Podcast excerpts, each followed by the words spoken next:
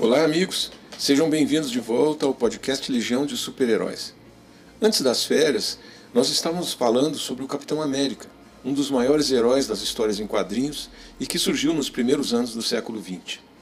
Nessa mesma época, no ano de 1940, apareceu a Mulher de Vermelho, que bem pode ser classificada entre as primeiras super-heroínas dos quadrinhos americanos, porque naquele tempo ela já se apresentava com uma identidade secreta, uma máscara e também usava uma fantasia. Bem, o nome verdadeiro da Mulher de Vermelho era Peggy Allen, que era apresentada como uma mulher solteira e sem parentes conhecidos, que vivia em uma grande cidade americana que nunca era especificada nas suas aventuras, mas que poderia muito bem ser Nova York. Era uma mulher de olhos e cabelos castanhos, que mais tarde ficaram loiros. Essa personagem, como tantos outros das histórias em quadrinhos, apareceu já com um conceito e uma missão específica. Mas então, como a maioria dos personagens que surgiram nos anos 40, ela foi passando pelas mãos de vários roteiristas e acabou não tendo continuidade em suas aventuras, em sua identidade, em sua personalidade e nem mesmo nas suas habilidades. Ela era amiga pessoal do comissário de polícia, que quase sempre a chamava para investigar casos complicados.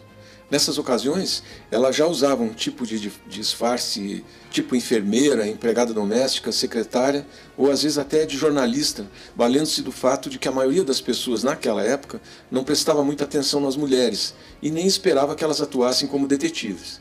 Mesmo assim, Peggy Allen, ao longo de sua vida, manteve pelo menos uma de suas características, que era a sua grande inteligência dedutiva, que ela sempre usava em seu trabalho como detetive. Então ela, ela era uma espécie de paladina da justiça, tipo um Batman vestido de vermelho. Ela também era mais alta do que a maioria das mulheres de sua época, conhecia um pouco de judô e de jiu-jitsu e era uma atiradora precisa e experiente.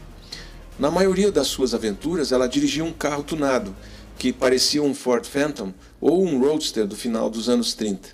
Ela era uma mulher observadora e decidida e não tinha medo nenhum de entrar em brigas.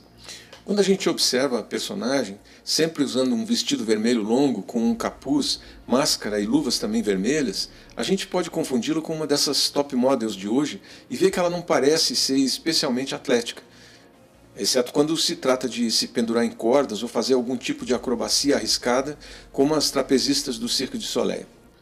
Peg também era uma mulher que tinha bons conhecimentos de questões científicas e de técnicas de investigação, o que dá a entender que ela provavelmente teve uma boa educação, talvez até tendo algum diploma universitário reconhecido pelo MEC.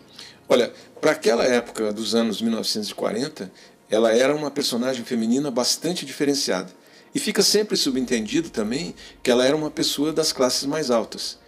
Peg não era uma policial, mas sim uma paladina da justiça disfarçada. Ela não tem nenhuma autoridade policial e nem os detetives da polícia confiam muito nela. Mesmo assim, ela sempre tinha a oportunidade de estudar os arquivos da polícia e podia reconhecer o rosto de muitos criminosos da cidade.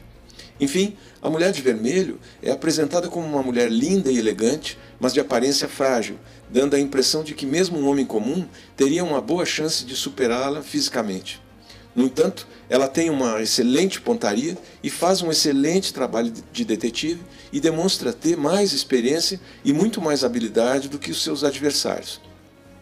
E ela ainda tem essa habilidade de fazer acrobacia nas cordas, ao longo das aventuras da personagem, ela foi sendo alterada e existem aventuras em que ela se dava muito bem com a polícia, que em muitos casos a considerava até como um tipo de aliada. Mas em muitas de suas aventuras, ela era vítima de emboscadas e sempre nocauteada pelos bandidos durante as suas investigações. No entanto, ela sempre se recuperava rapidamente, mesmo depois de ser brutalmente espancada ou sufocada até ficar inconsciente. E ela continuava na luta como se nada tivesse acontecido. Desde as primeiras histórias em quadrinhos, que levar uma pancada na cabeça já não era grande coisa e acabou virando um tipo de convenção do gênero nos anos 1940. Só que essa pancadaria acontecia com tanta frequência que seria necessário um poder sobre-humano mesmo de recuperação para essa mulher continuar o seu trabalho de paladina da justiça. Mas o fato é que em todas as suas aventuras ela apanhava muito e se recuperava sempre muito rápido ou muito mais rápido do que o seu inimigo esperava. E olha, ela geralmente usava uma pistola pequena, né, de pequeno calibre, nos moldes de uma .380 Colt Pocket Hammerless, ou uma Walter PPK. Embora a ponto .380, também conhecida como a Kurtz 9mm, entre outras, seja pouco potente em sua comparação com os revólveres dos bandidos, ela sempre aparece nas histórias matando os malfeitores, geralmente homens muito maiores e muito mais fortes do que ela, sempre com um único tiro. Além disso, ela usava alguns equipamentos básicos, mas que eram úteis como uma lanterninha, uma lixa de unha super afiada ou pinças para lidar com as pistas dos crimes que ela investigava. E olha, mesmo sempre usando sapatos de salto alto e um vestido longo, ela nunca se atrapalhava quando precisava correr ou realizar algumas das suas acrobacias tipo Tarzan. Mas ao longo do tempo, eh, a personagem foi sendo modificada e existe até uma versão da Mulher de Vermelho que já usa um uniforme diferente que lembra da Miss América, um colã bem justinho e uma capa vermelha. Além disso, nessa fase, que durou pouco tempo, ela já é mais uma solucionadora de problemas. Embora nessa fase ela ainda não uh, seja igual a uma super-heroína de ação, ela já aparece bem mais forte e musculosa e utilizando artes marciais quase como uma super ninja. Isso fica muito reforçado porque a maioria dos seus oponentes dessa época são incompetentes e quase sempre fracotes covardes.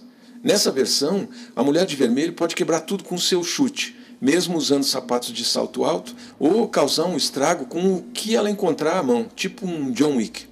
Assim, ela aparece na, nessas suas histórias distribuindo socos e chutes de artes marciais e também demonstra uma capacidade para pilotar aviões. Mas mesmo assim, essa versão não ficou muito conhecida e nem durou muito tempo por conta das vendas quase insignificantes. Em grande parte das suas aventuras, a Mulher de Vermelho contava com o apoio de um inspetor meio trapalhão, que era o inspetor Dougherty, que mais tarde teve o nome mudado para inspetor Cavanaugh.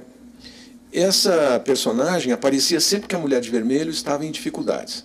Mas veja, ser a mulher de vermelho permitia que Peg ignorasse a burocracia e os direitos civis, já que ela nunca se identifica como policial. E veja, essa é uma característica que já aproxima a Mulher de Vermelho de outro personagem é, importante das histórias em quadrinhos, que é o Batman. Bem, a Mulher de Vermelho esteve nativa desde o ano 1940 e lutou contra o crime até 1945, sempre derrotando assassinos, sabotadores, traidores e ladrões. Mas olha, se fosse nos dias de hoje, a maior parte das suas aventuras poderia se confundir com qualquer desenho do Scooby-Doo, já que ela passava a maior parte do seu tempo expondo farsas em sessões espíritas, desmascarando fantasmas e monstros em mansões de famílias ricas ou crimes em teatros mal assombrados. E assim por diante. Suas aventuras de 1940 até 1942 tendem a seguir essa mesma fórmula, mas com as mudanças que o personagem sofreu em 43, ela se torna mais uma solucionadora de problemas patriótica, atrapalhando os planos malignos de agentes nazistas e gangsters. E então, de novo, com a constante queda nas vendas, essa personagem simplesmente desapareceu. No próximo episódio, nós vamos falar de outra super-heroína com poderes telepáticos. Então, até lá!